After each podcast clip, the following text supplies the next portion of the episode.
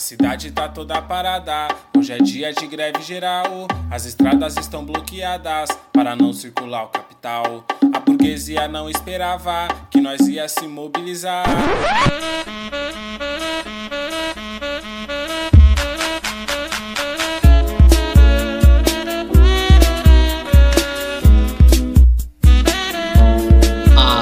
Alô, amigos! Estamos começando mais um quadro Os Corres da Semana, aqui pelo Centelha. Centelha, que é o podcast do Partido Comunista Brasileiro, PCB, aqui no Ceará. A gente está aqui sempre nas semanas trazendo as principais situações, notícias da conjuntura política e social aqui no estado do Ceará para a gente trocar uma ideia com você que está ouvindo a gente. Né? E você pode acompanhar o Centelha na, na, nas nossas redes sociais, né? O arroba Centelha pode, tanto no, Instagram como no Twitter, né? Quiçá até no final do pode encontrar lá o Centelha, arroba Centelha pode, né? Nem era arroba ainda naquela época. Mas você fica, acompanha lá no Instagram, no Twitter, né? Manda seu comentário, o que, é que você achou do episódio. Você pode mandar dicas também de pautas, né? De mensagens, cartinhas do amor, cobranças, né? Só não manda aqui para casa os boletos. É, porque é fundamental a gente fazer esse diálogo, esse, esse contato aí é, dos debates da conjuntura do estado do Ceará. Eu sou o Antônio Lima Júnior, jornalista, estou sempre aqui fazendo essa mediação aqui do nosso, do nosso Centelha, né? Nesse quadro e nos outros quadros também que a gente está acompanhando aqui do Centelha, que está aí nesse ano de 2022, trazendo mais novidades. E para começar aqui nosso nosso podcast, né? Antes de começar as pautas, temos que apresentar nossa bancada ilustre, nossos grandes comunistas aqui que estão com sangue nos olhos para trazer o debate para o nosso podcast. E para começar ele, né? Que é o master do sangue nos olhos aqui, ele que tá famosinho, apareceu em lives nacionais. Ele, o nosso camarada Eliezer Araújo. Salve, Eliezer! Bom momento, comuners! O cara famoso. Olha aí, estamos aqui, né? Mais uma vez com o podcast Centelho, o podcast mais velho do Brasil e do país Ceará, né? É com muita alegria, né, que a gente volta à bancada e se labando muito bem o teor desse humilde podcast, né? Comunista. Portanto, comunista, é antifascista, ao contrário de outros podcasts que vocês encontram por aí, né? aqui nazista serve apenas para adubo das plantinhas que vão florescer no belo futuro socialista da Revolução Brasileira. E digo mais, hein? Se chorar é pior. É, tentando falar mais pausadamente, né? Que na live nacional do jornal Poder Popular, né? Que eu entrei em seguida na fala da nossa camarada e pré-candidata à presidência, Sofia Manzano, como sempre, situação de calamidade pública, sono igual um desgraçado, nervoso, mas falando que é necessário, né? Parafraseando aí o Tom Morello, que diz assim, né? Vidas nazi não importam. Com essa mensagem motivacional, quero dar o pontapé ao nosso episódio de hoje e agradecer mais uma vez né, a presença aqui dos nossos camaradas para mais essa análise de conjuntura. É, aliás, inclusive, que na sua presença lá no giro de notícias do canal do Poder Popular, o microfone dele tava bem bonzinho, acho que ele até trocou né? o homem tava uma fera. E para fechar aqui nossa bancada, né, do, do Corre da Semana de, de hoje, né, nossa camarada pós-graduanda da Guanabi, ela que tá sempre com a cervejinha na mão aqui na hora de fazer as gravações, nossa camarada Isabelle Almeida. Salve, Isabelle. Negócio de cerveja.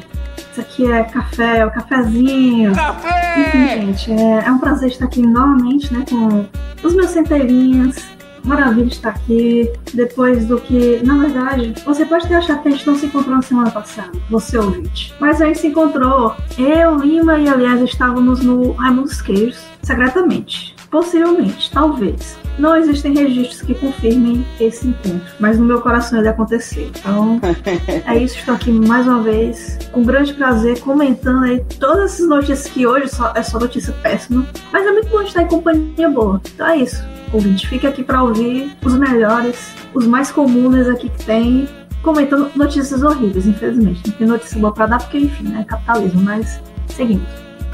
É isso aí, a gente estava aí fazendo nossa reunião de planejamento lá no Raimundo dos Queijos. A qualquer momento, você pode passar lá. Se um de nós, ou os três, ou os dois, vão estar por lá. Não é só o sanfoneiro do Falcão que anda ali, não. Viu? Atenção, está no ar a Rádio Libertadora Bem, vamos começar então o nosso as pautas dessa semana, né? A Isa já inclusive é, adiantou, né? Não tem não tem nada nada legal assim para falar nesse último período. A conjuntura cearense, né? Ela sempre está trazendo aí situações deprimentes, né?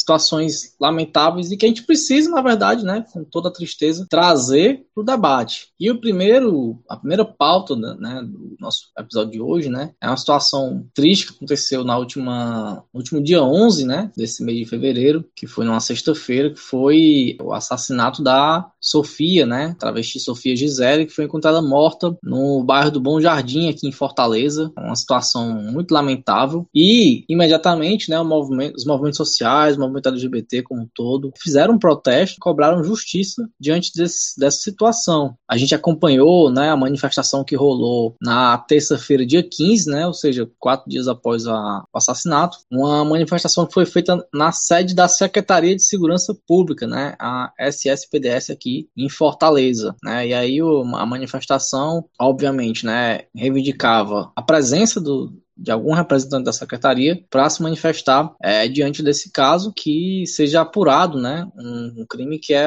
que está totalmente é, visível que é um crime de, de transfobia. Mais um caso, assim, lamentável, né? Inclusive a gente tem sempre acompanhado tanto aqui no Centelha como no, no Poder Popular essa situação da transfobia, da LGBTfobia como um todo, na verdade, aqui no estado do Ceará. Para para a gente comentar né, esse caso, vamos aqui bater um papo com a nossa bancada e passar inicialmente para o Eliezer, para ele comentar que ele acompanhou da, da repercussão né, dessa situação uma, muito lamentável, muito triste, da morte da Sofia é, aqui em Fortaleza. É, camaradas, é, como o Lima falou, né, é uma situação extremamente lamentável. A gente eu acompanhou essa semana o que aconteceu e vai colocando né, o Ceará é, no mapa dessa, dessa violência desenfreada contra é, LGBTs, né, contra as minorias, né, e a gente tem que estar sempre muito atento, né, porque mais um caso de assassinato de pessoas trans em Fortaleza, né, e que infeliz coincidência, cara, no mesmo bairro, né, do Bom Jardim, onde também foi assassinada assassinada a Dandara, é uma situação que a gente vai para a rua para dizer nunca mais e está sempre se deparando com as notícias iguais, idênticas, terrivelmente parecidas, né? O Ceará tem histórico terrível nessa prática, recorrente de assassinato de pessoas trans, né? É, só para citar alguns casos, a Pietra tinha 16 anos quando foi morta em Juazeiro, né? em 2019. É, Keron também foi morta com requintes de crueldade em Camusim, né? E pegando dados é, de antes da pandemia, a gente vê que de 2019 para 2020, 22 pessoas trans foram assassinadas, né? De 2017 para 2020 foram 62, né? A gente, na ocasião, só ficou atrás de São Paulo, né? Nesse ranking da desgraça, que na época já somava, São Paulo no caso, 80 assassinatos. Né? Aí houve essa movimentação, né, uma comoção imensa pela perda, e é impressionante como, apesar de a mídia avançar no debate, a gente tem filme, a gente tem novela, a gente tem uma presença muito grande dessa, dessa evolução nesse debate, né? É, mas no dia a dia, as mulheres e homens trans, né, sobretudo da classe trabalhadora, é massacrada, né, jogada para marginalidade, para a rua, por familiares e sujeitada a todo tipo de violência. É, então, é, cabe né, para a gente, sobretudo, lamentar, mas também lutar é importante para que essas pessoas não sofram com essa violência avassaladora que é cometida diariamente com discursos reacionários, né, com discursos conservadores, é, fomentados ainda mais por figuras públicas, né, presidentes aí, é, e saber que a luta LGBT é constante, né, é, não somente contra as opressões, contra as violências, mas o direito a existir, né? É, a ter um trabalho digno, a não ter medo de sair na rua e avançar na conquista de direitos, né? Que sozinha essa conquista de, de direitos não resolve a questão. Né? Mas ajuda a impedir que essas violências elas sejam matéria de jornal, que o Brasil esteja sempre nesse mapa tenebroso de um dos países mais perigosos para essas pessoas, né? E como diz o coletivo LGBT comunista, né? É lembrar que LGBT tem classe, né? Mas que aparecer na mídia, né? Mais que aparecer na mídia, tem-se que aparecer vivas e vivos, né? existindo e resistindo é, por uma outra realidade, né? Que vai dar dignidade para essas pessoas, né? E aqui a gente é, lamenta bastante o que houve é, com a Sofia e pede justiça, obviamente, né? Mas que a gente possa avançar nesse debate, né? Que a gente possa avançar é, no sentido de é, levar conhecimento, levar é, é, é uma, um, uma forma de a gente diminuir essa, esse preconceito dentro da sociedade contra as pessoas trans, né? É muito triste que a gente tenha que se debater todo, a todo momento, todo ano, com números crescentes né, de violência contra pessoas trans. No Ceará, então, principalmente, que é, a gente está sempre ali no topo desse ranking. É, Fortaleza tem o seu histórico, a história de Dandara é internacionalmente conhecida, é, e a gente, ao invés de, mesmo reverberando essa história, né, a gente sempre está repetindo ela. E não é como se os movimentos sociais, o movimento LGBT, é, não tivesse reverberando isso, não tivesse lutando pelo direito dessas pessoas, né? A gente vê isso constantemente, mas é preciso lutar realmente por mais. É preciso garantir não somente os direitos, mas também é, a vida digna. É, garantir que essas pessoas tenham espaço no mercado de trabalho, que elas tenham é, acesso à educação, acesso à sociedade em geral, porque quando a gente para para observar, essas pessoas, elas em sua maioria estão marginalizadas pela sociedade, né? E aí o que acontece é uma violência, elas ficam mais expostas a essa violência. Então aqui a gente do Centelha né, se solidariza com essa situação e obviamente pedimos justiça para Sofia. Muito bem, camarada. E agora passar para a Isa também para comentar né, é, sobre esse caso lamentável, né, como é que ela também acompanhou a repercussão de todo esse cenário né, nas últimas semanas. Isa, é com você. Bom, gente, é justamente como a Elisa já reforçou, né? É, o Bom Jardim, né, o bairro Bom Jardim, que na verdade não é um bairro, o Grande Bom Jardim são, é um complexo de bairros, mais uma vez é o palco de um transfeminicídio, né? É, como a Elisa já é, reforçou, né, a memória é, pela Dandara dos Santos, é, foi um caso que chocou bastante a nível internacional e que justamente foi com esse caso que aconteceu em Fortaleza que a gente teve é, a questão da criação do Dia da Visibilidade Trans. Então, assim, a gente tem reforçado a questão da memória, né? É, lembrado o nome dessas pessoas que foram cruelmente assassinadas, tentando avançar até mesmo é, nesse sentido de reivindicar a memória, né? Hoje em dia, a Dandara dos Santos ela dá nome a uma rua lá no Bom Jardim, a rua onde ela foi cruelmente assassinada. E mais uma vez a gente tem que ver um assassinato cruel,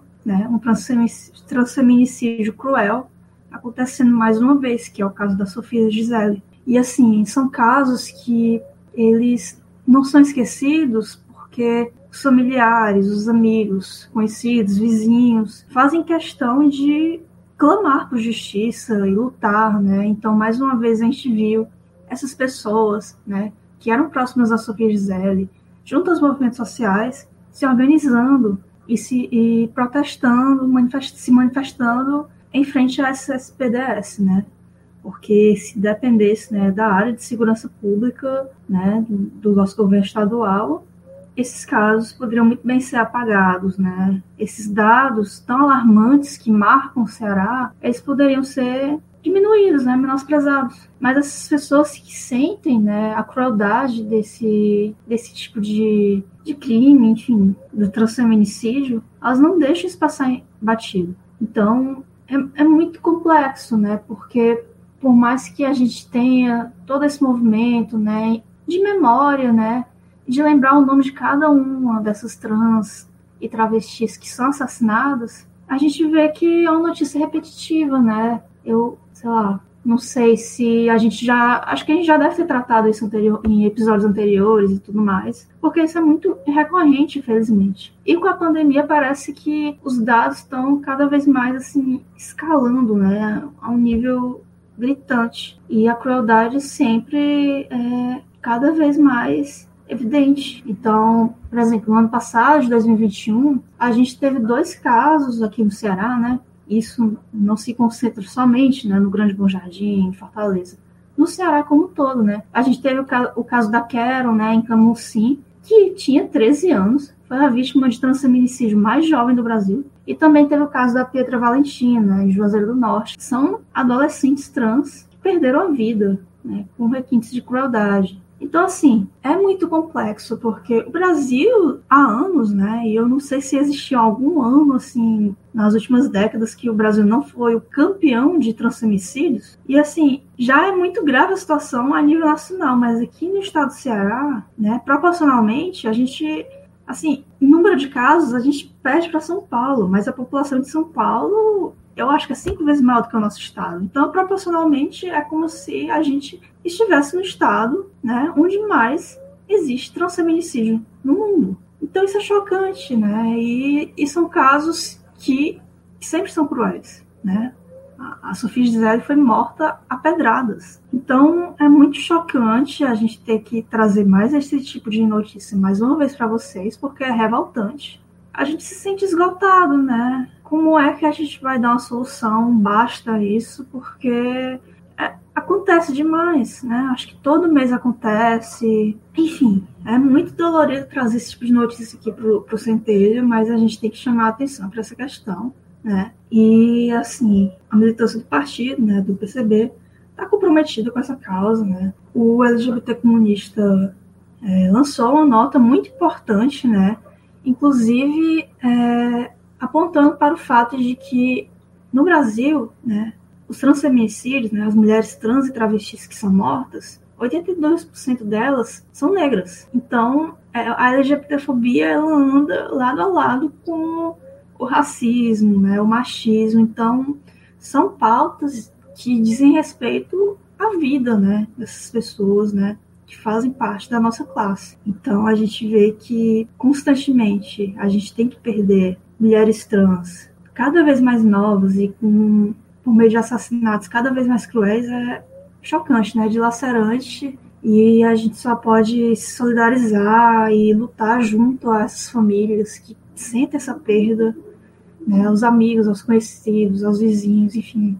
Tudo indicava que a Sofia Gisele era uma pessoa muito querida ali no bairro dela e a gente se solidariza. A gente não quer mais trazer esse tipo de notícia aqui para o Centelho, porque a gente quer o fim né, da transfobia, da LGBTfobia e do transfeminicídio. Então é isso, camaradas. É muito triste trazer essa notícia, mas a gente tem que trazer ela no sentido de que ela não pode ser esquecida, porque a gente tem que, né, a gente tem um dia de luta, que é o dia da visibilidade trans, justamente porque essas pessoas são mortas e com bastante crueldade.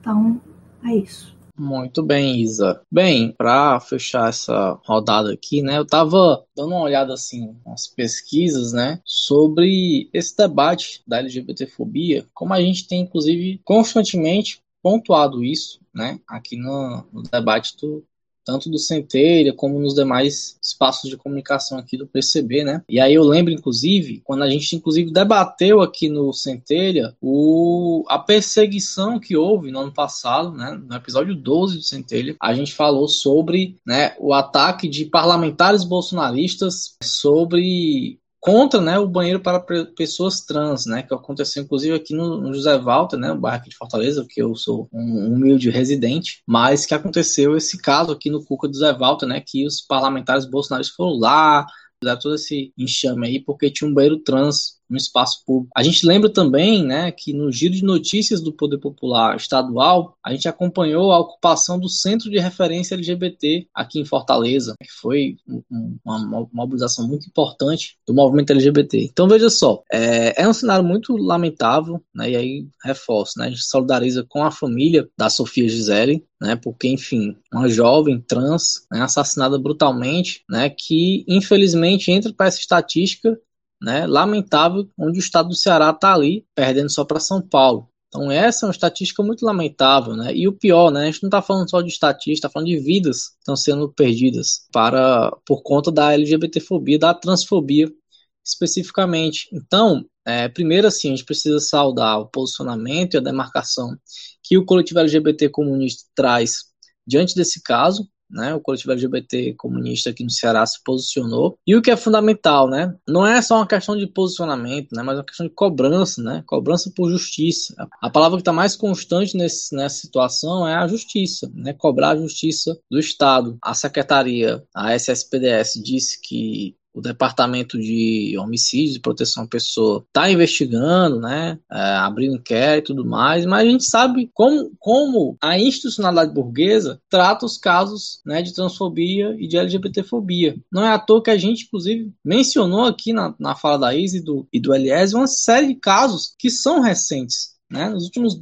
dois, três anos aí, durante a pandemia, inclusive, a gente, a gente acompanhou vários casos né, de LGBTfobia que chegaram a, a a, morte né, das pessoas. Então, nós precisamos cobrar justiça, mas também cobrar as políticas públicas, né? Porque, por exemplo, eu mencionei aqui dois pontos que a gente já debateu em outros espaços aqui e que mostram a carência de, de políticas públicas né, para combater né, o preconceito. Quando a gente vê um centro de referência LGBT que precisa ser ocupado para poder garantir a sua permanência, né, garantir é, é, é, recurso para isso, quando a gente fala que a gente precisa precisa se manifestar diante de um ataque bolsonarista aos banheiros para pessoas trans, a, a pessoa não tem direito nem a ter os banheiros, entendeu? Então, se esses caras os bolsonaristas, tá, essa direita reacionária, é contra o próprio banheiro, é porque é contra a própria existência das pessoas trans. E é, acaba chegando ao fato como o lamentável é, assassinato da Sofia. Então a gente precisa acompanhar a investigação, cobrar a justiça, mas não só cobrar a justiça, né? Mas lutar para que não aconteça mais esse tipo de situação, não que mais pessoas trans morram pelo simples fato de serem trans. Então é um absurdo, né? É um absurdo que o estado do Ceará esteja nessa, nessa posição, né, em todo o país. E aí a existência do coletivo LGBT comunista é muito importante para fazer esse debate, fundamental. Mais uma vez eu faço a saudação às camaradas e aos camaradas que estão construindo o coletivo LGBT comunista aqui no Ceará. Um grande desafio, né, mas que o partido tem colocado isso como tarefa fundamental né, nesse crescimento da organização e dos coletivos aqui no estado do Ceará. Né. Então vamos nessa, vamos acompanhar né, essa situação, co cobrar a justiça, mas também cobrar política né, de combate à LGBTfobia aqui no estado do Ceará. Eu vou começar isso de um jeito diferente, né? No dia 15 de fevereiro desse ano, 2022, pessoas estavam se aglutinando de frente da sede da Secretaria de Segurança Pública elas estavam indignadas. E na mesma medida que estavam indignadas, elas estavam ali para celebrar a vida de alguém. Estavam indignadas porque essa vida tinha sido tomada. É. Elas gritavam: Sofia vive. Sofia vive. Sofia. Sofia Gisele, que tinha sido morta e tinha desaparecido da vida dessas pessoas na sexta-feira da semana anterior, no dia 11. Ela foi morta pelo mesmo motivo que tantas outras de nós somos mortas. A transfobia. Transfobia é essa que coloca o Ceará dentro do ranking dos estados no Brasil que mais mata pessoas trans. Que coloca o Brasil no ranking de países do mundo em que mais se mata pessoas trans. Transfobia é essa que é direcionada a uma parcela da classe trabalhadora, pessoas trans, e principalmente a pessoa, as mulheres trans e travestis da classe trabalhadora que são mortas com requinte de crueldade. principalmente quando essas vidas já estão imersas na vulnerabilidade que o próprio capital proporciona. A transfobia serve para o capital assim como o racismo serve para o capital, na divisão da classe trabalhadora, na marginalização de uma parcela da classe e no aumento da violência e da desigualdade. Eu acho que é isso. Eu resolvi começar de um jeito diferente, porque eu queria me prender mais à indignação do que a notícia fatídica do falecimento, né? A repercussão e a repercussão e, e a indignação coletiva, né? Eu acho que que esse sentimento ele é importante de ser lembrado mais do que a forma como alguém sai das nossas vidas, né? Mas sim o que isso deixou e o que isso continua deixando. E para reiterar essas mesmas vozes, Sofia vive. Bem, é, Dando continuidade aqui ao nosso episódio dessa semana, né, a gente tem outro caso aí, é, uma situação que aconteceu recentemente, que na verdade é uma, é, é uma pauta que está perdurando aí no estado do Ceará, que é a proposta de exploração do, do urânio né, na mina de Itataia, que é localizada no município de Santa Quitéria recentemente, né, os integrantes do consórcio Santa Quitéria, é um grupo que é formado aí para fazer essa exploração aí do, do urânio na mina, teve uma reunião, né, com o famigerado interventor, né, interventor da Universidade Federal do Ceará, né, no último dia 10 de fevereiro. E exatamente uma reunião para entre os empresários e essa interventoria para fazer parcerias entre a UFC e essa exploração, né, com a possibilidade de ofertar cursos e projetos da UFC ali na região. Essa é uma pauta muito sim preocupante, né, essa exploração do urânio aqui no no, no Ceará, espe especificamente ali em Santa Quitéria, nessa jazida aí de Itataia. E, inclusive, né, um dia antes dessa reunião, houve também uma outra reunião, que foi feita lá na, na própria região mesmo, que foi das comunidades que,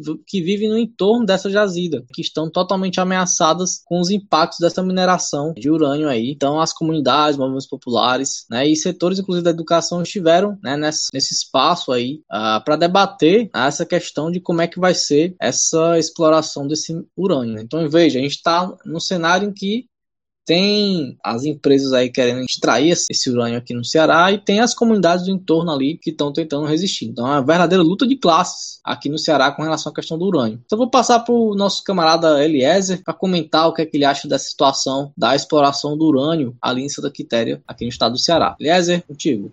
Bom, camaradas, é, Primeiramente, eu queria dizer que eu fiquei impressionado né, com a matéria que eu considerei até bem completa né, do site Pragmatismo Político, que comentou bastante sobre é, não somente essa questão em Santa Quitéria, mas trouxe à tona uma série de elementos aí de outras experiências, né, em mineração de materiais radioativos, como a, a do município baiano, né, de Caetité, é, e assim, é impossível isso passar despercebido pela nossa militância, né, pelos camaradas que moram no interior, ali na região do sertão dos Crateus, é, porque é uma questão muito grave. Para limpar o terreno, é, tem que dizer que a mineração do material que está lá é uma questão de soberania nacional. Né? Só aí a gente já tem um ponto. Né? O segundo ponto é o seguinte: é, como é que pode você tem um município, uma localidade que passa por estiagem, por seca, por uma situação calamitosa de desabastecimento de água, mesmo tendo um reservatório ali perto. E ao invés de priorizar o uso da água por essas comunidades, que é o mínimo do mínimo que se pode fazer, você abre mão disso para oferecer solução para mineração, para exploração predatória que vai gerar mais veneno nos nossos alimentos. É porque é esse o objetivo, né? Produção de fertilizante químico. Vocês estão de sacanagem! E a utilização do urânio é, nas usinas que já estão desativadas há anos, né? Que é Angra 1 e Angra 2 e eventualmente Angra 3, né? É, usinas essas, né? Que põem em risco toda aquela região ali no Rio de Janeiro, né? Cabe a gente lembrar também. É, se isso não é a lógica e lógica do capital utilizando o Estado a serviço do lucro da burguesia, eu não sei mais o que é.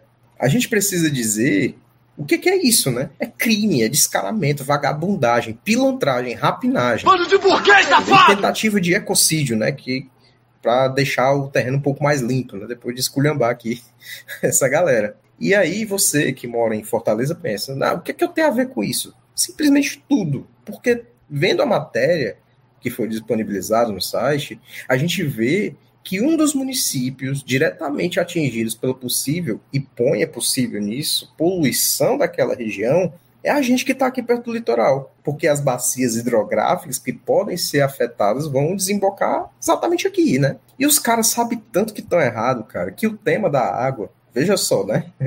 Fica naquele negócio. Não é responsabilidade nossa, não. É do governo do estado. O governo do estado diz que a responsabilidade tem que estar no estudo de impacto ambiental que vai garantir o licenciamento, né? E que viola a, a lei né, complementar 140-2011. Anotei aqui isso aqui, tá? Eu não ia lembrar Artigo disso. Artigo Jacaré 280. Porque o estudo é apresentado ao IBAMA e a SEMASSE, que é quem a empresa diz que tem que se responsabilizar pela questão da água, não tem nada a ver com isso, já que, aí abre aspas, né? Empreendimentos devem ser licenciados ambientalmente por um único ente federativo.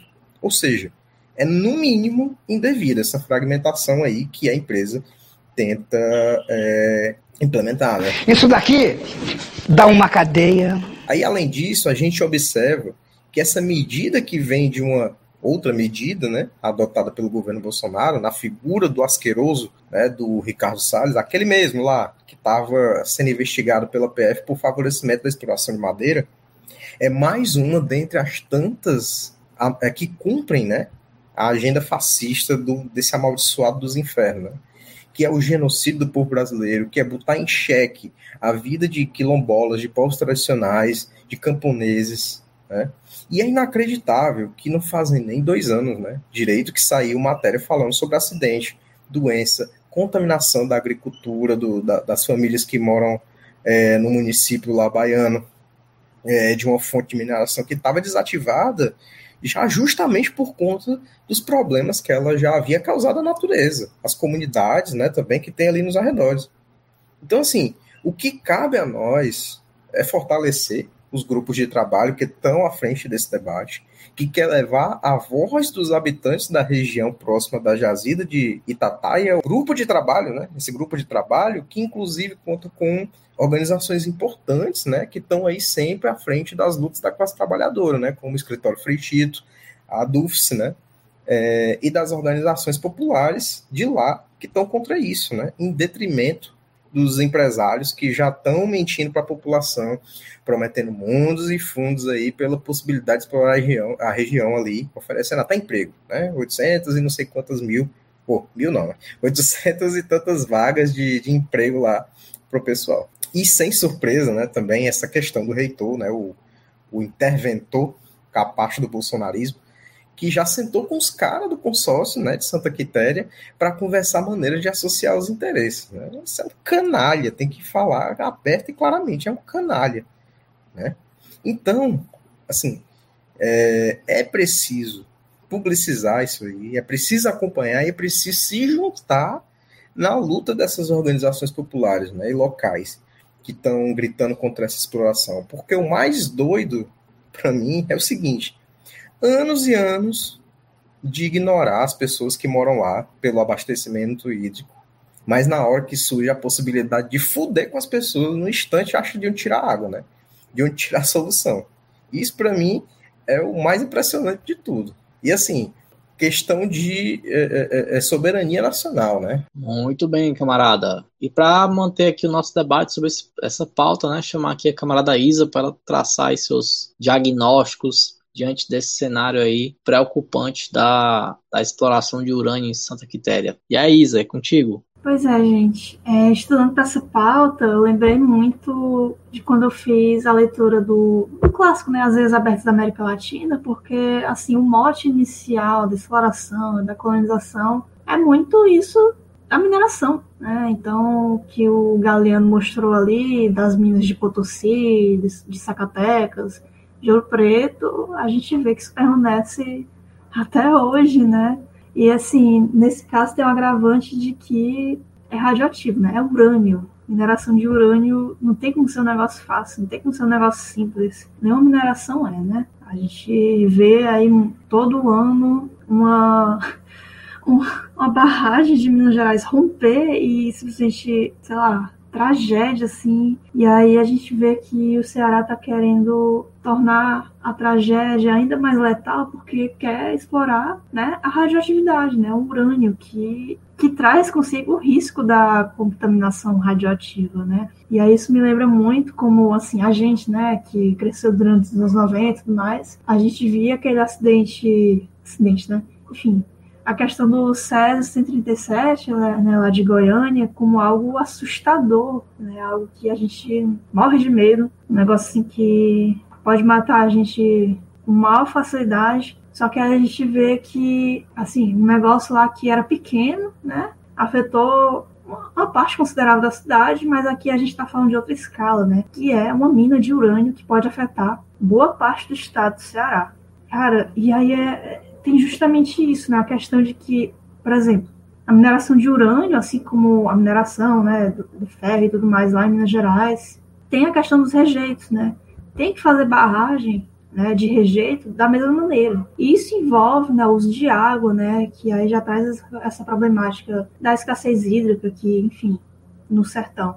É bastante preocupante, né? especialmente levando em consideração que a gente vive uma crise climática que a gente, assim, o que a gente também estudava lá na escola, quando a gente era criança, de que o aquecimento global, é, o aquecimento climático e tal. Meu Deus, eu tô ficando doida. Aquecimento global, enfim, as mudanças climáticas, ah, isso vai acontecer, já está acontecendo, né? Isso é muito evidente. A gente já está vivendo isso. Aqui no nosso caso, né, se essa mineração não for barrada, a gente vai viver esse agravante de que é uma crise climática radioativa. A loucura. Então, assim, né, gente, é, é algo que você é ouvinte, você fortalecer, se você sabe apontar, apontar onde fica Santa Quitéria no mapa, talvez não. Mas, não só tem a questão de que três bacias hidrográficas no estado do Ceará podem ser afetadas com essa exploração de minério, né? Bacias hidrográficas são rios, né? Que correm em direção ao litoral. Mas também tem a questão do transporte desse urânio para ser exportado, né? Vocês acham mesmo que vai ficar aqui? No Ceará? Não, né?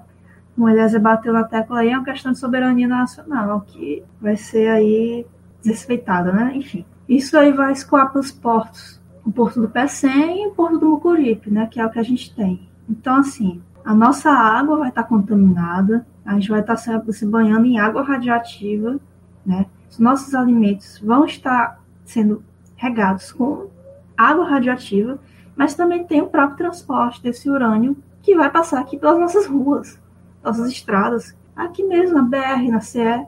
Então, assim, gente, é, é muito evidente que isso não vai dar certo, né? E aí você vê que, assim, o impacto, claro, o grosso, assim, do, da contaminação vai acontecer ali no entorno, mas que é algo, é motivo de preocupação para todo o Ceará e, enfim, para o Brasil como um todo, né? Então, assim, é absurdo, principalmente considerando é, que as políticas públicas ambientais, com o governo Bolsonaro e tudo mais, estão bastante fragilizadas. Não é só na Universidade Federal do Ceará que existe interventor, né?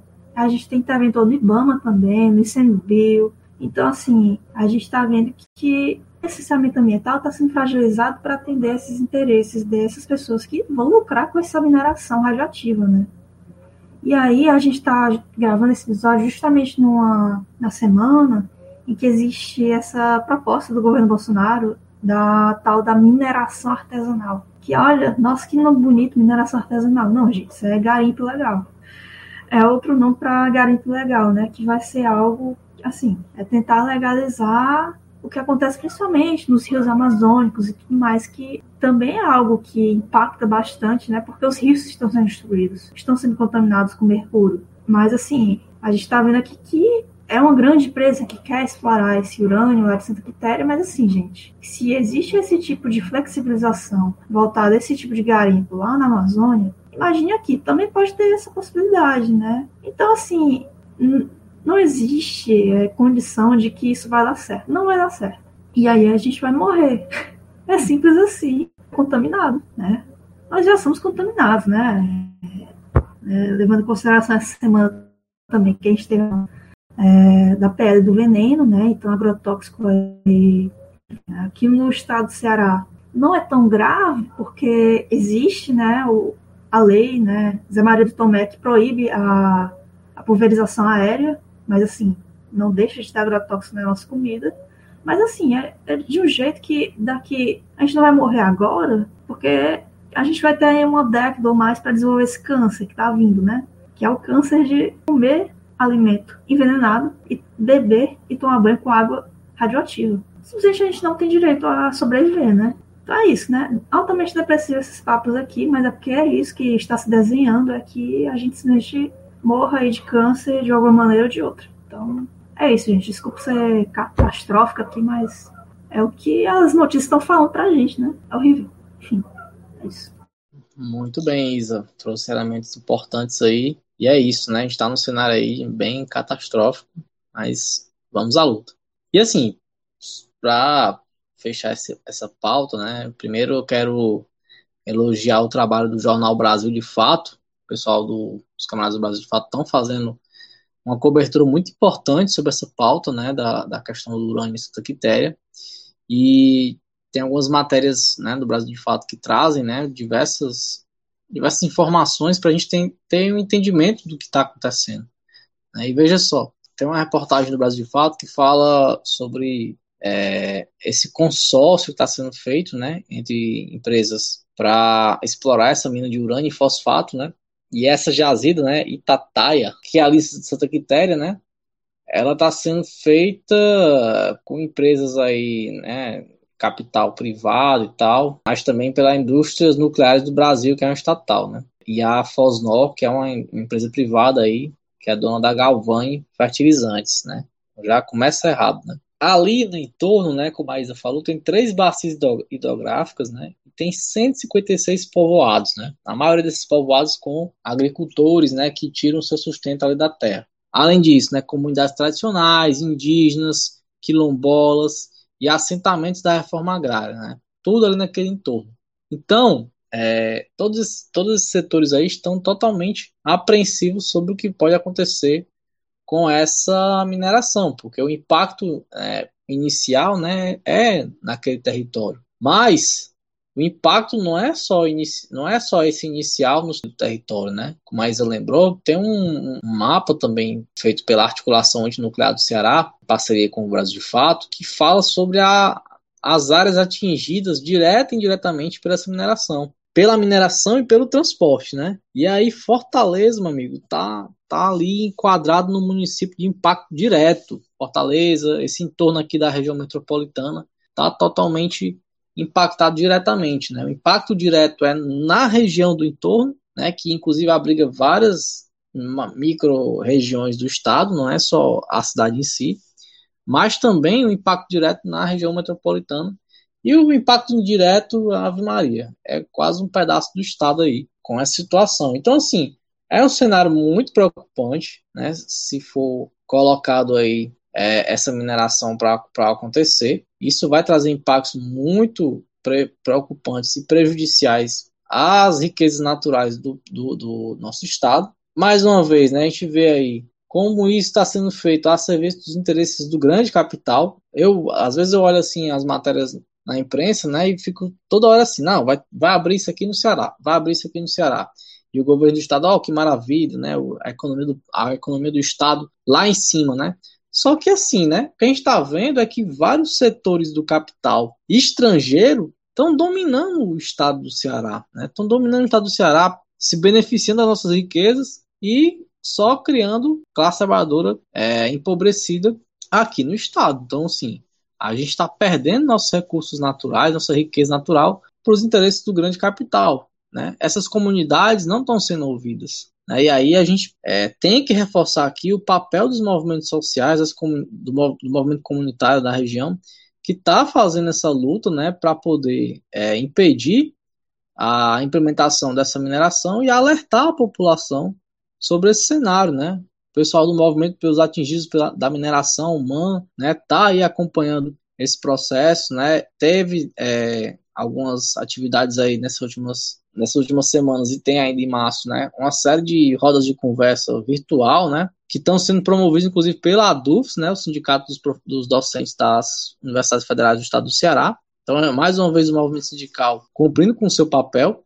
E do outro lado, né, veja só, né, o sindicato da, da, dos docentes, né, a ADUFS, está fazendo o papel de ouvir as vozes da comunidade, né, as vozes dos especialistas, né, do meio ambiente sobre o alerta, mas do outro lado tá lá, né, o, a desgraça do interventor fazendo parceria com as empresas, ou seja, o cara é o interventor da universidade, não tá nem aí para todos esses perigos que podem acontecer. Ele tá isso aqui tá entrando no ouvido e saindo no outro. Então veja o papel, para que que o cara é interventor? É para isso, né? Tá nem aí para a comunidade nem para a comunidade acadêmica, que alerta sobre isso, e nem para a comunidade externa à universidade, né? Que a gente faz, inclusive, aquele debate, né? Qual é o papel da universidade? Qual é o papel do conhecimento da universidade? Porque quando o Cândido coloca a UFC à disposição para cursos, ele está dizendo o seguinte: a universidade é para isso, é para a exploração do, do, dos interesses do grande capital, não é para as comunidades que estão que lutando contra essa intervenção. Né? E ele, como bom interventor, está do lado da intervenção. Então, acho que isso mostra o papel né, dessa política do interventor aí da UFC e a gente precisa colocar aqui, né? E aí a gente pode, inclusive, depois fazer uma enquete aí, né? Quem é que a gente está mais batendo aqui no Centeiro, né? Porque tem uns, umas quatro figuras aqui que tá sempre aqui doido para levar uma, uma sova, né? Quando é o Cândido, é o Sarto, é o André Fernandes, é o Carmelo Neto, só figura boa aqui, né? Que a gente tá sempre elogiando, né? Aqui no, aqui no Centelha, né? Só caba bom de peia. Só menino bom de levar a chulipa e, e, e, e aquele assopro, né? Mas é isso, galera. Vamos, vamos acompanhar essa questão do, do, do movimento lá do, das comunidades Santa Quitéria, continuar denunciando e impedir essa mineração. Porque essa, essa mineração, se for implantada, amigo, vai ser um impacto gigantesco aqui no estado do Ceará, não só na região, né? Então vamos continuar acompanhando, se solidarizando com as comunidades e somando na luta para impedir mais esse ataque aí à classe trabalhadora aqui no estado do Ceará. Né? Entre 2000 e 2004, houve diversos casos de vazamento de urânio. Em alguns casos, a população só ficou sabendo do ocorrido oito meses depois. Em Caetité não existe um centro para diagnóstico e tratamento de câncer. A maioria dos trabalhadores da INB são contratados como freelancers, ou seja, não possuem nenhum vínculo com a instituição. Existem denúncias de falta de equipamentos de proteção e de acidentes com as máquinas que processam o urânio. O nível de, de, de câncer de Caeté é alto. E eu sei disso porque eu perdi um pai há, há menos de um mês, meu tio morreu de câncer, minha prima está com câncer. E a gente vai estudar dados, não existe nenhuma relação, até porque câncer é, é, é relativa a. Quer dizer, é causado por vários fatores. E quando se trata de radiação, é um efeito estocástico. Então, só, não, tem como, não é palpável esses dados. Então, o que, que a gente faz? A gente espera o pessoal morrer de câncer para depois descobrir que é urânio?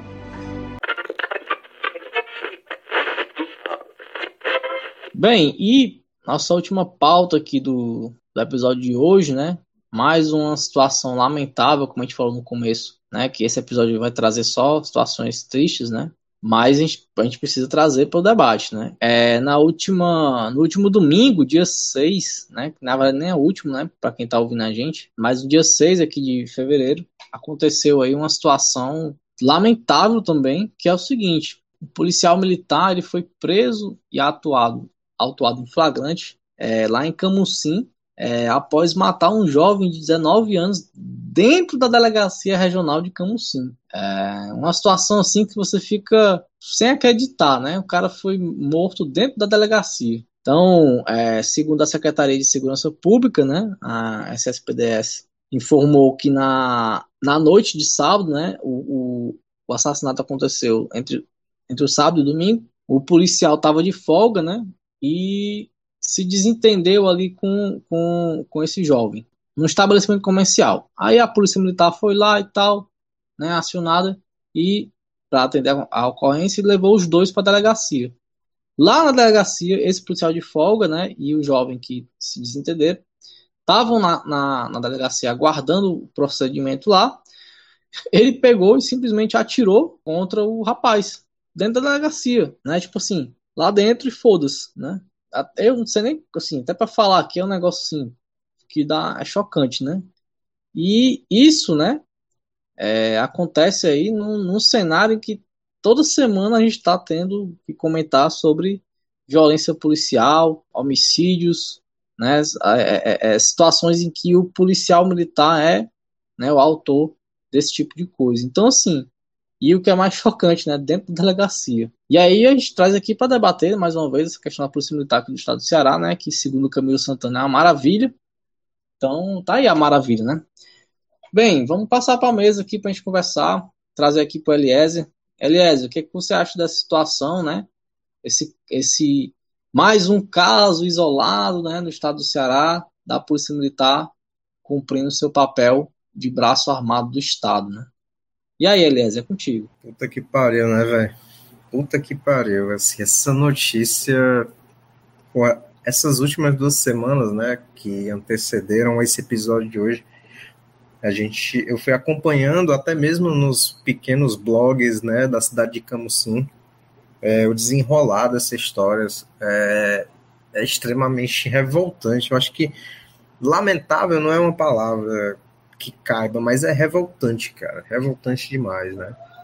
É, primeiro, acho que a primeira coisa que a gente pode puxar de ser é que salientou aí uma coisa que a gente sempre vem falando, né, sobre o papel da polícia é, no contexto da luta de classes, né? Servir e proteger é só em lema mesmo, né? E segundo, segunda coisa, pelo grau de covardia e absurdo, né? Aí, só para contextualizar, né, o, o, Lima já meio que deu aí um, um, uma introdução, né, teve essa briga né, do Matheus, Matheus Silva Cruz, de 19 anos, que brigou numa festa com o Tarik de Vasconcelos, que é um policial militar que estava de folga, né, é, e aí eles brigaram, o Matheus foi perseguido pelas ruas né, de Camusim por outros policiais que estavam de folga e estavam na festa. E aí eles, enfim, é, imobilizaram o, o, o Matheus e depois levaram para a delegacia, né? E segundo Tariq, o policial, ele foi tomado por uma violenta emoção e descarregou um pente inteiro de bala no Matheus. Cara, que tipo de violência, que de violenta emoção é essa, cara? De verdade, assim.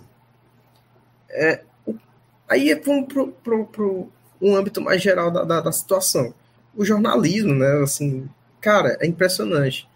O cara levou 15 tiros, algemado dentro da delegacia, e o policial é suspeito de assassinato.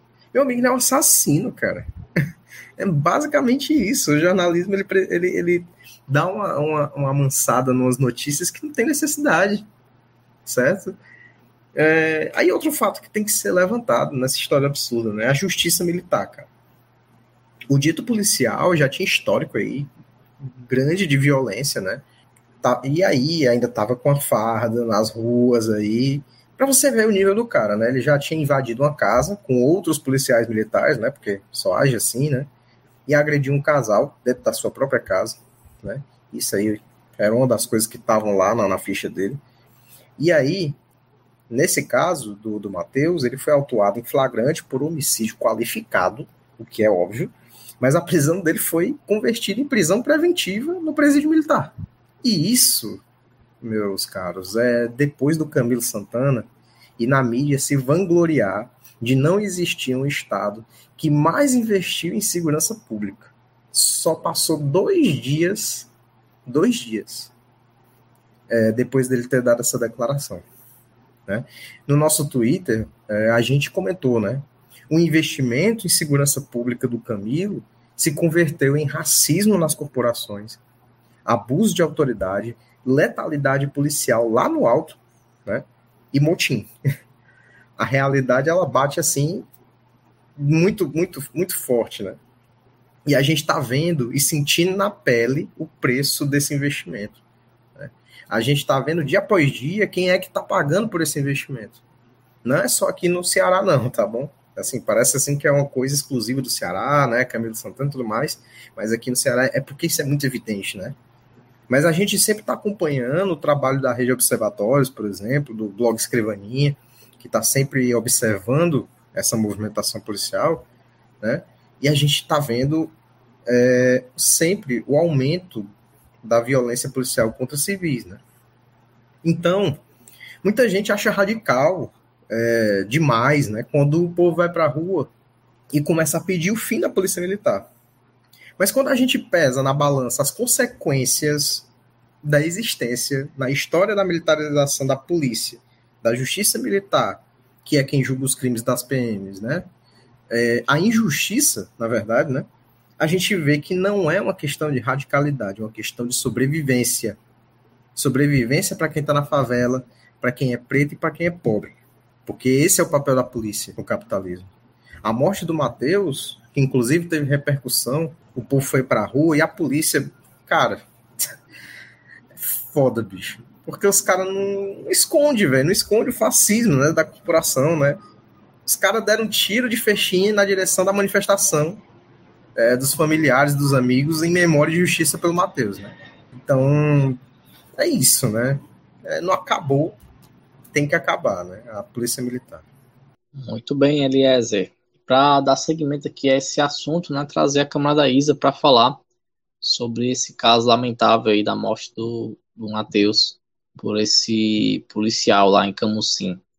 E a Isa, o que, é que você tem a nos dizer sobre esse caso? Gente, é assim, eu acho que, sei lá, um terço dos episódios de CT abordam algum caso de violência policial, né? Então parece que aqui é só mais um caso, mas eu acho que é um dos casos mais absurdos que a gente viu, né? Porque, assim, é óbvio que a gente sabe tudo mais que existe até mesmo tortura nas penitenciárias e tudo mais, são condições desumanas, né? Mas, assim, essa questão do assassinato em uma delegacia, né? Lá, um ser humano sob custódia do Estado e, e perder a vida, né? Simples assim. Então, assim, é, esse episódio, infelizmente, a gente traz a pauta da segurança pública duas vezes aqui, né? Primeiro para tratar de transfeminicídio e depois para tratar da violência policial, que parece ser, assim, o que está tomando de conta das notícias aqui, né, da conjuntura do Ceará nos últimos anos, né? Então, assim, é, o nosso estado está ficando marcado por esse tipo de acontecimento, né? Aparentemente, transfeminicídio violência policial está representando aí o Ceará tanto quanto, sei lá, forró e cuscuz, porque a gente vê isso aqui demais, demais. É, é, é tanto caso, chega uma hora que você, você não consegue dar conta, né? Aí você se pergunta mais uma vez, é, pois é, mais uma vez, mas as coisas vão ficando cada vez mais absurdas e tudo mais. Enfim, é completa revolta com mais uma vez isso acontecendo. Mas o interessante desse caso é a gente pode relacionar ele com a conjuntura mais nacional, digamos. Porque, assim, até mesmo o argumento do policial fala dessa questão da violenta emoção, né? Aí a gente lembra de quando o Sérgio Moro ainda era ministro da Justiça do governo Bolsonaro, que parece ter sido muito tempo atrás, mas não, né? Até o início da pandemia, ele era ministro, né? Existia aquele debate sobre o excludente de ilicitude, né? Então, assim, sei lá, é a, a polícia recorrendo a essa argumentação, né, para justificar isso, né? O policial, né? E parece colar muito bem, né? Então, é isso, né? Que polícia é essa que tanto orgulha o, o governador Camilo Santana, que mais parece um projeto aí do, do ex-ministro do governo Bolsonaro, Sérgio Moro, né? Moro que está aí tentando ser a terceira via e, e nem chum, né? E aí a gente lembra também que as administrações petistas, né, Camilo Santana e o Rui Costa da Bahia, tem os números de violência policial mais expressivos do Brasil, né? Acho que é a exceção do Rio de Janeiro, mas aqui no Nordeste são os campeões. E aí a gente vê, né, ultimamente essa semana, toda essa movimentação e tudo mais, da aproximação do Lula com o Alckmin e tudo mais, o Alckmin, né, do massacre de Pinheirinhos. Mas assim, né, o que é que diferencia, né? São governadores, né, ex-governadores, no caso do Alckmin, que usaram e abusaram da violência policial e que tiveram isso como marca, né, de seus governos. Existe tanta diferença assim, né, a gente se questiona, né. Então, assim, às vezes é um pouco bizarro você simplesmente reduzir esse debate eleitoral nesse momento a um Lula sim, Alckmin não, né? Porque, enfim, o projeto petista para a segurança pública é devastador. Então, são, é um comentário breve aqui, mas é mais para a gente é, trazer aqui, lançar uma luz de que o que aconteceu, né, o particular que aconteceu lá em Camocim, se relaciona à conjuntura nacional, né, nesse ano eleitoral que a gente vê esses debates sendo deturpados e tudo mais, e muitas vezes dando uma diminuída, né, passando pano, assim, para que essa questão do racismo, da violência policial, né, mais uma vez, fique de lado e que isso não seja uma questão central que a gente tem que resolver, sendo que, assim, se a gente for pegar aqui, né, como eu mencionei, a maioria dos episódios Centelha, isso é o que a cada semana se mostra mais chocante, né, da conjuntura do Ceará. Então isso é um problema gravíssimo, mas que aparentemente não não é contemplado, né, pelo projeto eleitoral, pelo projeto que está se desenhando para 2022, né? Então, enfim, é é isso, gente. Finaliza aqui. Massa, Isa, muito bem aí. A, a, uma situação dessa deixa o cara tão puto que até eu esqueci de, de falar da imprensa, né? Como o Elias lembrou. Porque, meu irmão, é um negócio assim absurdo, né? E aí você, você vai lembrando, né, as situações que a gente tem acompanhado. Lembro, trazendo aí a, recordações, né? No episódio 7 dos Corres das Semanas, a gente falou sobre a denúncia do Ministério Público de 26 policiais, né, incluindo duas delegadas, por crime de extorsão, formação de quadrilha e tortura. Daí é só o começo, né? Para você fazer extorsão, formação de quadrilha e tortura é um passo para chegar numa situação como a gente vê, né, do cara simplesmente matar uma pessoa dentro da delegacia, dentro da delegacia. Inclusive a, a controladoria geral aí, a CGD, da, que é a controladoria geral da disciplina, está né, investigando, né, o obviamente o soldado que matou, né, o Matheus, está sendo investigado, mas a, a CGD está investigando todo mundo, né, porque cara, dentro da delegacia, velho, Tipo, delegado, escrivão, estão lá. Tem, uma, tem uns sete policiais militares aí envolvidos nessa, nessa forma como o Matheus foi conduzido à delegacia, né? Como aliás lembrou, inclusive tem os vídeos aí na internet. Então, assim, bicho, é todo um processo bizarro. Todo, toda a história, né? Desde o, da confusão lá na, na, nessa festa até o fato em si da, do assassinato, é uma série de irregularidades assim que você fica de cara, né? Então, assim, esse é o modus operandi da Polícia Militar. E a gente tem acompanhado né, esse processo de, de situação em que os casos isolados que são apresentados não são isolados, são toda semana. Situações assim que você fica chocado, né? E aí a gente tem que trazer esse debate né, sobre, sobre a estrutura da Polícia Militar no caso do Ceará. Né? Porque, como Eres lembrou, né? é, poucos dias antes, né, o Camilo Santana estava só elogios aí à PM. E aí a gente precisa trabalhar isso, né?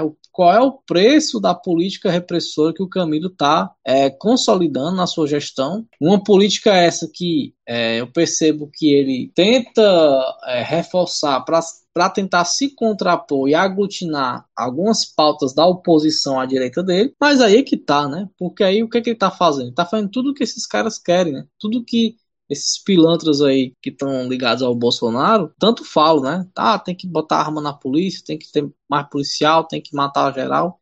E é isso que o Camilo tá fazendo, porque ó, eu lembro inclusive que a gente fez um giro de notícias com o Natan, a gente fez dois giros de notícias aí, acho que um, um, um foi com o Natan e outro foi com o próprio Eliezer, para comentar uma, a, a, a forma como o raio estava se expandindo no ano passado. A gente viu aí várias cidades assim que pequenas do estado que já tem raio. Né? Tem raio lá já. Tem uma equipe do raio. E o raio está englobado na estrutura da Polícia Militar. Então, veja, a gente passou por motins aqui, né? Teve uma, aquele motim antes da pandemia. E qual foi, qual foi a resposta do Estado? Foi consolidar cada vez mais essa estrutura repressora, ao invés de tentar mediações táticas sobre o papel da polícia militar. Não, cara, tipo assim, você fez foi, ah, essa galera aqui é uma galera que tende a, a fazer motim, tende a, a fazer esse tipo de, de abordagem, tende a se corromper cada vez mais, né? Como a gente vê constantemente, né, os casos de envolvimento de policiais com uma série de crimes. Tô nem falando de, de assassinato, tô falando de outros crimes. Então, se essa estrutura a gente sabe qual é a sua função né, e, qual, e como é que ela está é, atuante hoje, a gente precisa é buscar soluções de dissolver essa estrutura. E o que o governo do Camilo está fazendo é, é fortalecer essa estrutura. E aí um policial militar se sente à vontade de descarregar uma arma em um jovem dentro da, da delegacia e usa como, como resposta uma violenta emoção. Meu irmão, violenta emoção, pô, é de lascar, né? É de lascar um, um que diabo de violenta emoção acho que descarrega uma arma num jovem dentro da delegacia, cara. É, é inadmissível, inadmissível. E a gente precisa, é, mais uma vez, né? A gente está falando de cobrar justiça, né? Porque isso está, nem isso o Estado burguês é, garante. Então a gente precisa cobrar justiça e precisa trazer o debate, né? Esse é um ano eleitoral, né? E aí vamos lá, né? Ano eleitoral aqui no estado do Ceará. Uma série de carnistas vai aparecer aí falando que tem que fortalecer a PM, que tem que. É, bandido bom é bandido morto. Olha aí o que está acontecendo. A gente, precisa, a gente precisa trazer para o debate eleitoral é tem que acabar com a polícia militar, bicho. Não dá para continuar com esse tipo de, de, de, aparato repressor. Não dá, a gente precisa, precisa trazer isso para o debate. Para que não aconteça, mas sabendo que vai acontecer, mais casos constantemente. Porque enquanto a gente não fizer qualquer mediação, né? Tô nem falando de processo revolucionário, porque a gente está num cenário muito difícil. Qualquer mediação para tentar dissolver esse aparato, enquanto a gente não fizer nada, a tendência é cada vez mais aumentar os casos de os casos isolados, né, de disparar uma arma dentro de uma delegacia. Tem que trazer esse debate. Não podemos ficar, ah, o Camilinho, não sei o que, não. Dá não, cara. Tem que falar isso aí, tem que cobrar né, tem que colocar em pauta política né, o debate da Polícia Militar, porque daqui a pouco, meu amigo, vai ter um raio em cada esquina e o raio, a gente sabe como é o tratamento, né? Então, vamos trazer para o debate, vamos trazer para o debate e vamos cobrar justiça para o Matheus e para tantos outros que estão sendo assassinados de fato pela Polícia Militar do Estado do Ceará, né? uma das mais é, carniceiras desse país. Enquadro não é nada, o pior é humilhar. Te levam pro DP, depois de espancar. Infelizmente esse é o cotidiano. Polícia assassina, matando vários mano. Preto, pobre, vítima principal. Tudo é descoberto, mas não sai no jornal. Bem, e assim, né? Antes da gente passar para as considerações finais, né? É importante lembrar. A gente na semana passada falou aqui sobre a questão do aumento da população em situação de rua, né, especificamente em Fortaleza, mas nós recebemos mensagens, né, nossos ouvintes. É, o camarada, o camarada Serginho Duarte, né, que é lá da região do Cariri, lá de Juazeiro, né, mandou uma mensagem para a gente para falar sobre esse assunto. Eu vou passar aqui para Eliezer para ele comentar, ele trazer, né, o que, que o camarada Serginho falou sobre a questão da população em situação de rua. Eliezer, o que é que o nosso ouvinte trouxe para nós aí do, do debate da semana passada, do, do corre passado. É, diretamente do Cariri, né? O Serginho mandou aqui. Salve camaradagem centelhada, salve. Mais uma vez venho aqui, pois achei pertinente alguns comentários na toada do último episódio do podcast. Antes de tudo, vou me apresentar, já que meu isto é uma proposta de trampo que tal hora chega, gerará. Meu nome é Serginho Duarte, sou educador social e graduando em Ciências Sociais na UFPB. Sou natural de Juazeiro do Cariri e regressei de João Pessoa para cá nesse período pandêmico. Gostaria de comentar sobre o cenário aqui no Cariri em relação ao aumento de pessoas em situação de rua. Aqui em Juazeiro, moro em um dos focos de presença de muita gente nessa situação, localizado no bairro do Socorro, de muita movimentação turística por conta da presença do túmulo do Padre Cícero na igreja homônima ao bairro. O aumento da presença de pessoas vivendo nas ruas do centro é nítido, e pelo que consigo acessar informações, o serviço municipal do CEPOP tem funcionado quase que estritamente para a distribuição de quentinhas e urgências de encaminhamentos para serviços outros de saúde e assistência, ainda de forma sucateada. Aqui, nos meus trechos, é como um retrato histórico o cenário, visto que todos os recortes da pesquisa realizada em Fortaleza, que deveria rolar por aqui também, se reproduzem aqui e ainda tem esse detalhe que vem desde o contexto da criação e ocupação de Juazeiro, formada por uma maioria de pessoas negras e que na época do surgimento da cidade, no fim do século XIX e início do XX, contexto da abolição e em fugas diversas, muitos vieram ao Juazeiro existir é, sob a tutela do padre. A permanência de pessoas que vêm ao Juazeiro e permanecem em condições de moradia na rua é histórica e recorrente. As romarias sempre trazem pessoas que ficam na busca das promessas religiosas. Mas esse debate de relacionar a população de rua e a religiosidade do catolicismo popular é longo, fica para outro momento. Em outras áreas de Juazeiro, como no Triângulo Crajubá, na Praça dos Franciscanos, nas imediações da Igreja Matriz, as presenças de população na rua são também notáveis. No Crato, igualmente na Praça da Sé, na Praça da Estação. E até em Barbalha, menor entre as três, percebemos na Praça do Carmo pessoas morando na rua. Esse aumento é exponencial e é em todo o estado, mesmo nas menores cidades. E a inexistência ou inatividade dos serviços que teriam as, respo as responsas de lidar com essas problemáticas é tão nítida quanto. A assistência social não é nem de longe prioridade nas gestões das três cidades. Aqui em Juazeiro, até hoje aguardo convocatória do concurso de 2019 para atuar justamente na educação social e até hoje nada. Estou até me dispondo, junto com uma companheira que trampa no CEPOP, para mobilizar o serviço voluntariamente, propondo uma formulação sobre política de drogas e oficinas de redução de danos e permacultura. Estamos para começar agora, no mês de março, se tudo der certo, com uma mínima contenção da contaminação de Covid. Enfim, camaradas, foi mais delongas e ainda havia mil mais a se ponderar mas acho importante informar sobre a realidade aqui da região. Inclusive, na mesma toada, pergunto a vocês se as células ou coletivos vinculados ao PCB organizados aqui na região. Nunca estive vinculado ao Partidão e nem outras organizações partidárias, mas acompanhei por algum tempo o Núcleo de Cultura Comunista da UJC, que havia em João Pessoa. Fica aí um salve para o Lima, Isa e para Eliezer, que a cada episódio demonstra sua sofisticação na arte podcast. Muito provavelmente sob efeito do seu cafezinho. Café! É, camarada. Eu agradeço aí a mensagem e, assim, hoje eu tô desprovido de café. É, vou já preparar aqui, pra, porque assim que terminar, já vou meter ele aqui a edição para mais esse corre da semana. A gente agradece demais a sua mensagem.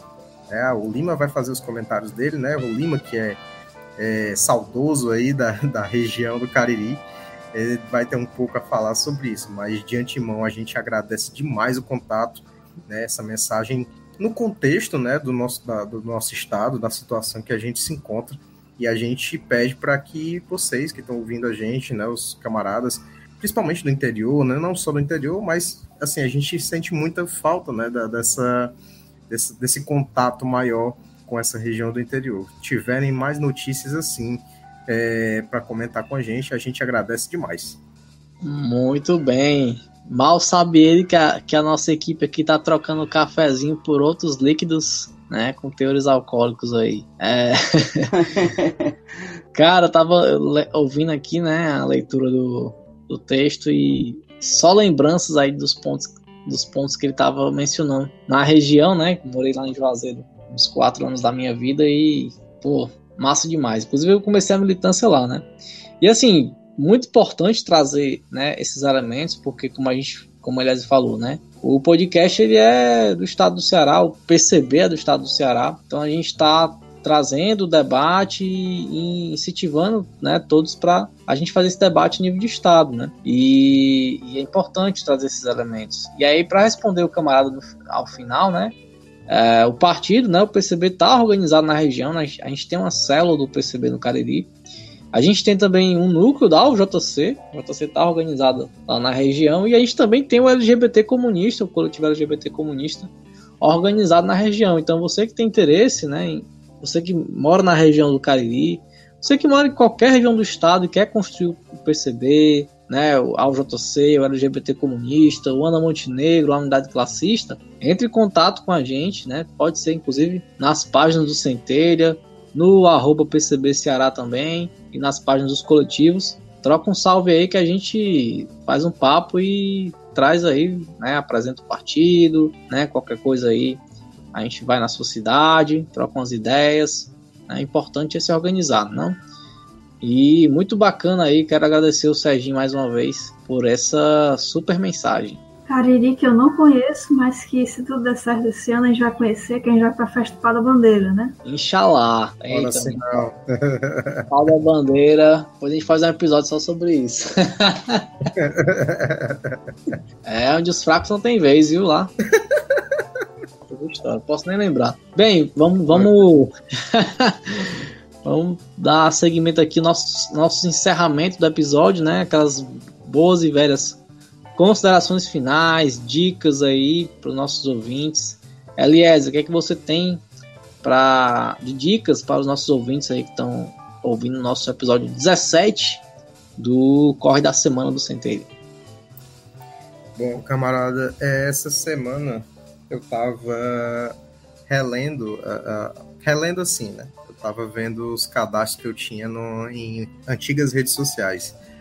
E aí eu encontrei o Scooby, que é só sobre livros, né? E aí eu lembrei que eu fiz a leitura no saudoso BNB, né? Ali quando era na Praça da, da Justiça, é, de um livro naquele, na, na, quando o BNB era naquele prédio ali, né? Que, enfim, maravilhoso tinha aquela biblioteca maravilhosa também que eu saía do trabalho para poder filar algum livro.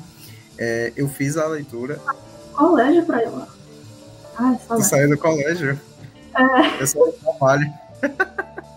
Olha aí, entrega a idade. Mas eu ia lá e ficava filando, né? uma leitura ali, sem precisar alugar, é, até a hora de ir para a faculdade.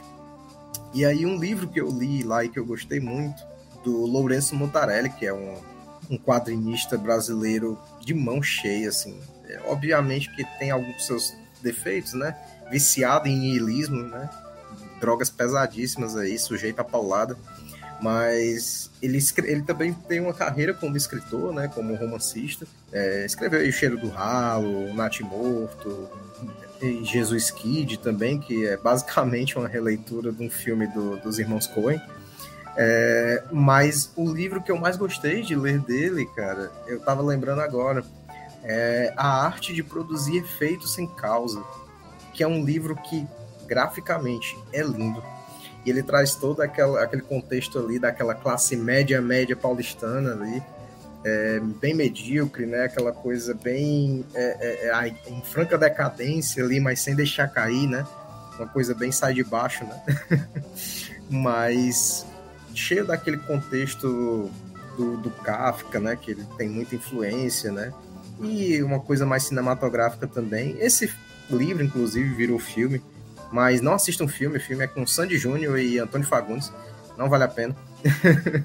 mas o livro em si é muito bom, muito bom mesmo. Ele vai criando uma aura de mistério aí e e assim, né? Leiam literatura nacional, cara. Literatura nacional é pica, vale a pena demais.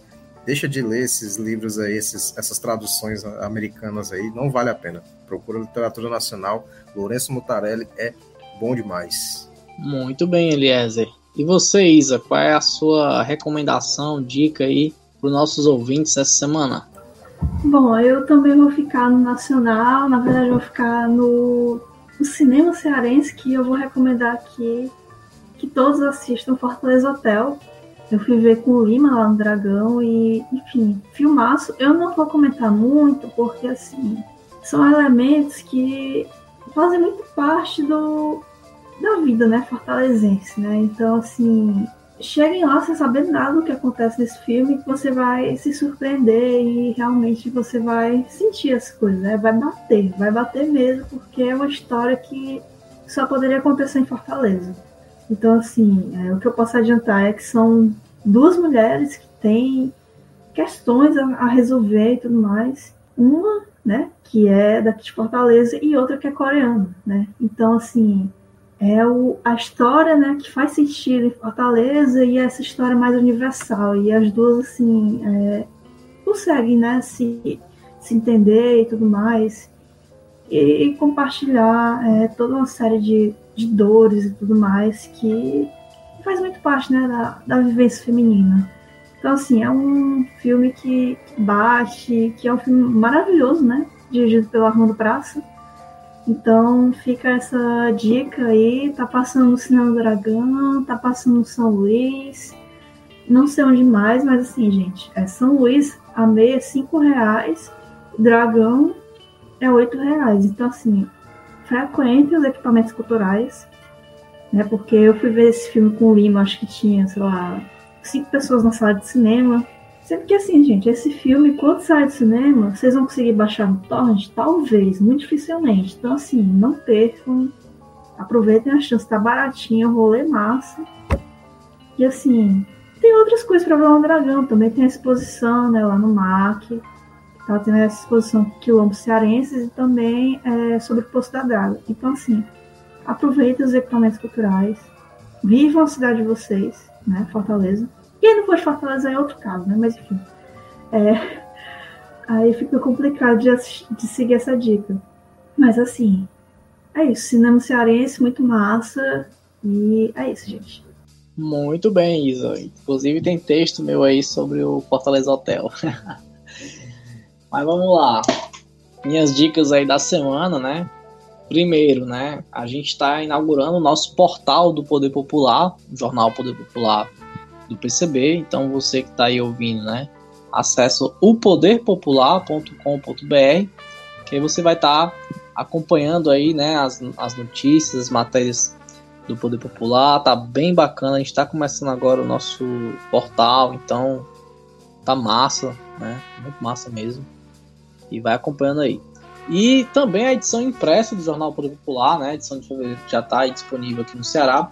Você que tem interesse aí em adquirir essa edição, né? Passando rapidamente aqui, né? A gente tem um editorial falando sobre o programa anticapitalista e antiimperialista como alternativa à crise brasileira. A gente tem uma matéria do coletivo Ana Montenegro sobre a vacinação infantil, né, contra a Covid. Tem a matéria sobre os 10 anos do massacre do Pinheirinho, ah, tem matéria da UFC sobre a reforma do ensino médio. Tem a matéria da Fração Nacional de Saúde do PCB sobre a privatização da, da atenção primária à saúde no Brasil. A gente tem entrevista com o camarada Jones Manuel também, né, que é pré-candidato ao governo do estado lá em Pernambuco.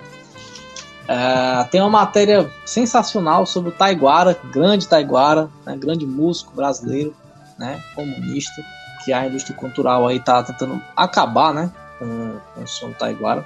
Quem parece, né, um grande, um grande músico que pouco, pouco se vê relançando discos, né, já faleceu o taiguara, mas você não vê lançamento É nenhum. pouco lembrado, né, na verdade, dentre os grandes nomes aí da, da que fizeram sucesso nos anos 60, 70, 80, quase nunca é lembrado entre esses grandes nomes, né? Por que será? É, e eu tenho uma tese de que isso é intencional, né? Porque Com as músicas do certeza. Taiguara, as músicas do Taiguara, cara, é, são, são muito fodas, assim, muito críticas. é, e não é à toa que, que ele tem sido cada vez mais silenciado aí nas plataformas e, e Cavaleiro da. Esperança, né, cara? A- Aquela música que ele fez em homenagem ao Luiz Carlos Prestes.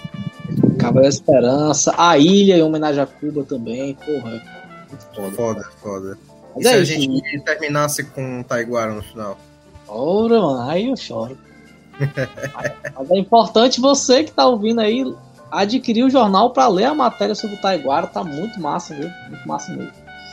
E para finalizar, né, as últimas duas pautas do jornal é a declaração dos partidos comunistas e operários sobre a situação do Cazaquistão e eu até comentei em episódio passado, né, a o livro, né, de textos da Ana Montenegro, né, que está sendo aí feita a, a campanha pelo coletivo Ana Montenegro.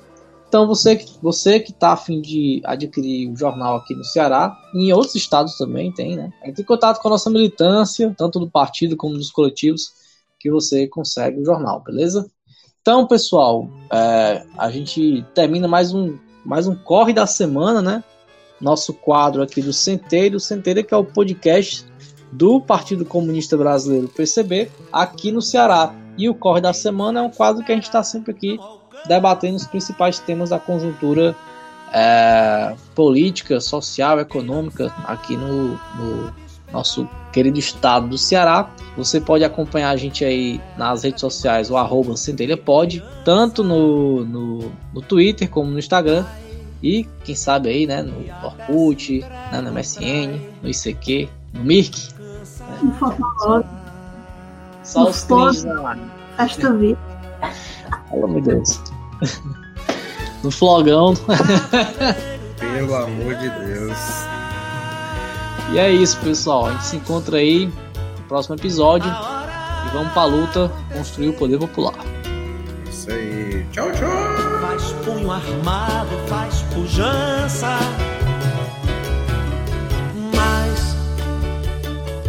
combate pela paz, pro povo não morrer.